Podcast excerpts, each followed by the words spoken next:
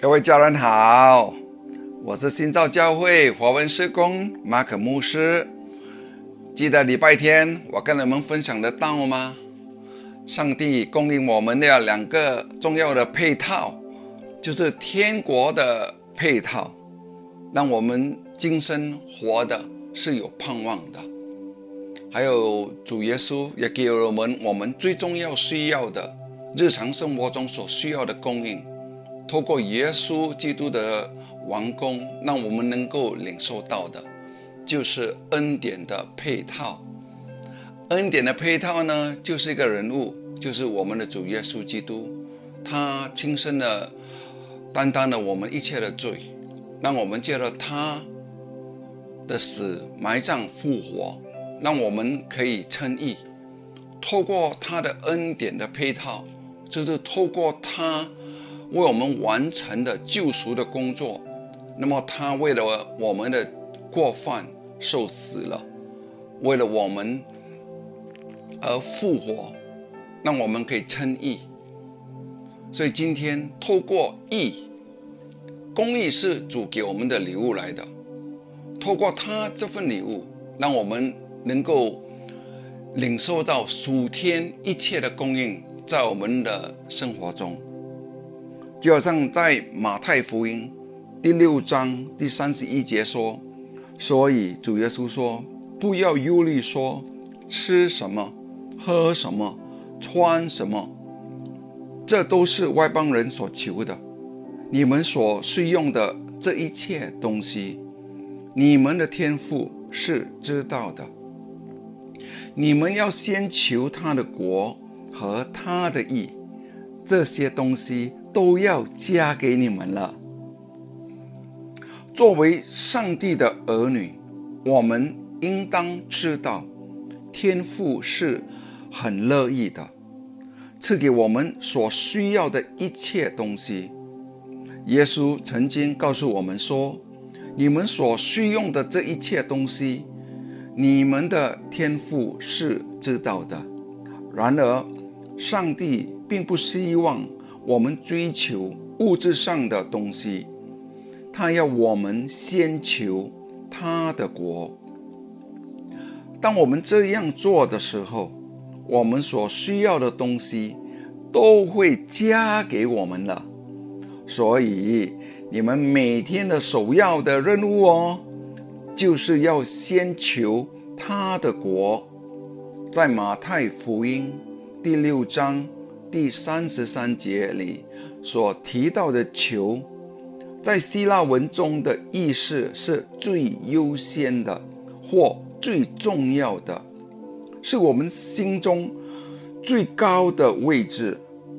我的朋友，上帝要我们先求他的国，这样一切将会很超自然的加给我们了。让我们不像外邦人那样的追求，在第三十二节所提到的外邦人所求的，希腊文中的意思是说，全力的要付出汗水和劳力的去争取。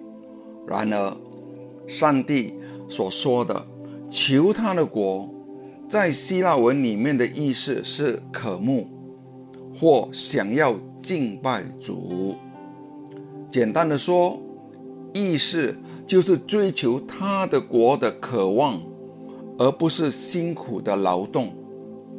那么，什么是神的国呢？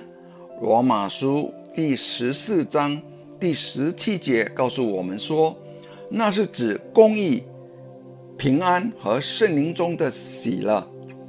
神的国就在你的里面。因为圣灵就在你里面，所以说神的国就代表了他的公义、平安和喜乐就在你的里头哦。神所爱的人啊，如果你想要平安和圣灵中的喜乐，就每天意识到你在主里已经是一人了。我再重复。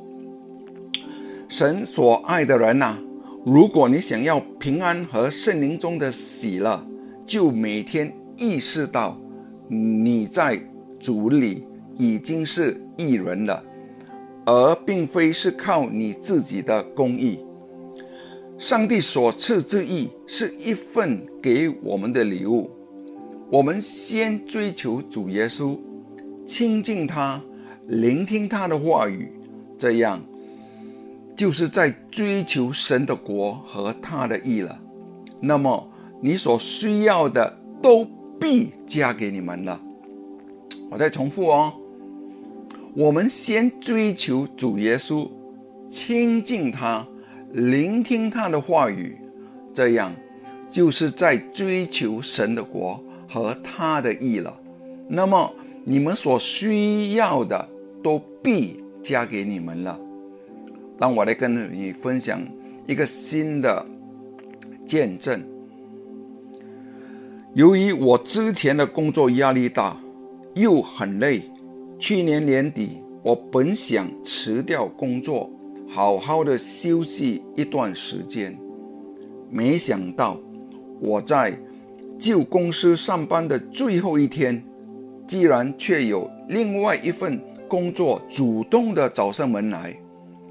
可是当时我的心情是很纠结的，因此我祷告。你看，他第一个重要的思维不是自己做决定，而是先祷告。如果这份工作是主安排给我的，我就接受。祷告后，我心里充满了主的平安，就接受了这份新工作。我相信这是主赐给我的工作，是比较理想和我喜欢的工作。结果在一月中，突然突发了新冠状的疫情。我恍然大悟，才理解到神为什么要我接受这份新工作。要是我拖多一两个月后才开始申请工作的话，我肯定会碰到一些困难。感谢主赐给我对的时机，让我很顺利的找到新的工作，使我免受失业和经济的困扰。你看。我们的主是爱我们的主哦，记得每天醒来就像今天早上这样，我们先追求我们的主耶稣，亲近他，聆听他的话语，这样就是在追求神的国和他的意了。那么你所需要的都必加给你们哦，记得哦，每天来领受恩典的配套。就是主耶稣一切爱你的主为你所完成的，来跟我一起宣告：我是满门主恩，深受主爱，安享主福，得主保守。奉耶稣基督的圣名，我是蒙福的，我是上帝所爱的儿女。阿门。主大大的祝福你哦。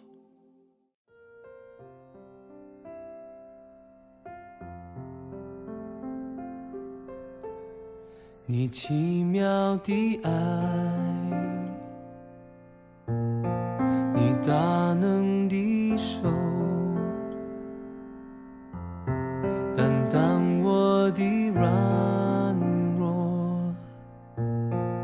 我全心信靠，爱我的恩主。你视我如珍宝，我是你心爱，你恩手紧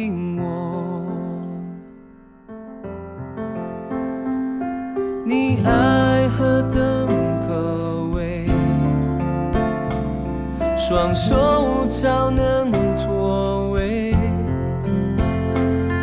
如鹰展翅。你肩负我，主恩就是力量，奇妙完全的爱，你赐下